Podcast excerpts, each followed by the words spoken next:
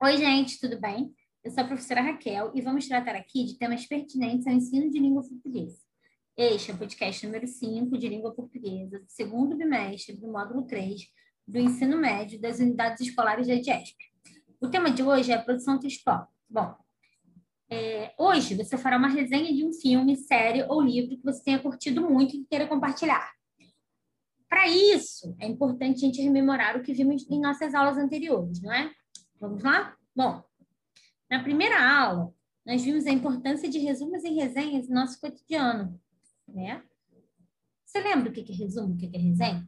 Bom, o resumo, ele caracteriza-se por ser seletivo, objetivo e dispensar comentário e julgamento de quem o produz. Já a resenha crítica, obrigatoriamente, apresenta análises particulares do resenhista, né? Nós temos alguns tipos de resumo, né?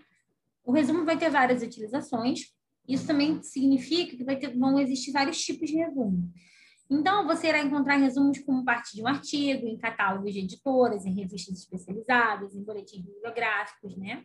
Por isso, antes de fazer um resumo, você deve saber para quem ele é destinado para saber como ele deve ser feito. Né? A gente tem o um resumo indicativo ou descritivo, né?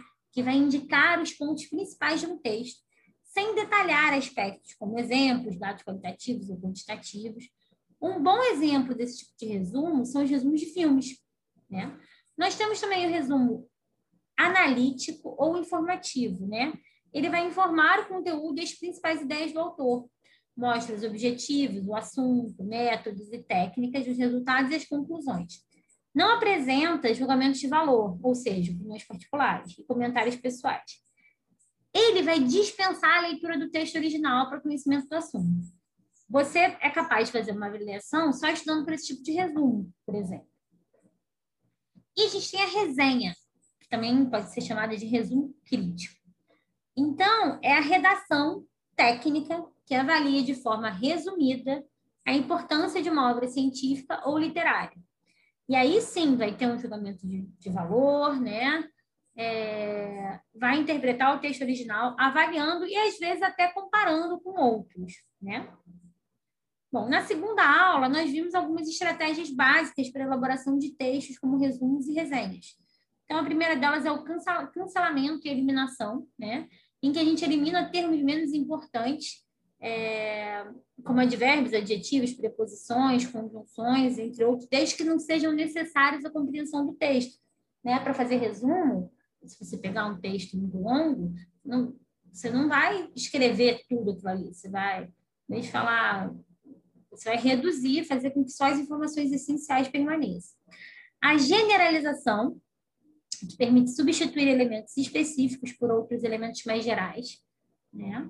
A seleção ou numeração, que cuida de eliminar o que é de fácil entendimento, óbvio, ou informações secundárias, selecionando os trechos relevantes do texto. Do texto. Ou seja, você não vai, é, uma descrição imensa, você vai tirar essa descrição e deixar só a parte mais importante, né? Já na terceira aula, nós vimos que a resenha pode ser descritiva, né? Então, nesse tipo de resenha, a apreciação, o julgamento é feito com base nas ideias do autor. Neste caso, trata-se de um julgamento de verdade. A resenha descritiva pode ser encontrada nos resumos de livros técnicos, como de culinária, literatura e quadrinhos, e elas também podem ser denominadas como resenhas técnicas ou científicas. Nós temos também a resenha crítica ou opinativa. Aqui, o conteúdo é apresentado mais detalhadamente do que na resenha descritiva, Nesse tipo de texto, os critérios de julgamento são de valor, de beleza, da forma e do estilo do objeto cultural. Os conteúdos são mais explicados através da opinião, ok? Na quarta aula, é, nós falamos de coesão referencial e sequencial, né? Muito importante para a gente trabalhar, escrever textos de maneira geral, mas resenhas e resumos sobretudo, né? A gente fazer é, buscar elementos coesivos para tornar esse texto mais coeso, mais fácil de ler, mais fácil de mais fácil entendimento. É, a, a, coesão referencial né, é o vínculo que existe entre palavras, orações e as diferentes partículas do texto por meio de um referente. Você vai retomar algo que está ali. Então, nesse tipo de coesão, os termos anunciam ou retomam outros termos. Isso pode acontecer através da anáfora, da catáfora, da elipse ou da reiteração. Anáfora, né? A gente recupera um termo já citado anteriormente, algo que já foi dito no texto.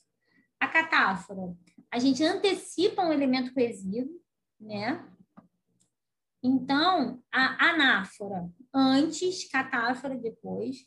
A catáfora traz uma informação que só é complementada após, de maneira mais específica, enquanto a anáfora faz um processo contrário, ok? Nós temos a elipse, né? Nesse tipo de coesão, um elemento do texto é retirado para evitar a repetição. Você não repete, não precisa repetir porque está implícito, mas isso não afeta a compreensão da frase. Nós temos também a reiteração, né? Que a gente repete o mesmo elemento ou usa um sinônimo. Isso acontece às vezes para a gente dar ênfase para aquele termo repetido, né? Em seguida, nós falamos da coesão sequencial, que é um recurso que colabora com a evolução textual, apontando a passagem do tempo. Então, ela vai ocorrer através de conectivos, advérbios e marcadores verbais, que funcionam como um mecanismo que garante essa progressão textual. Né?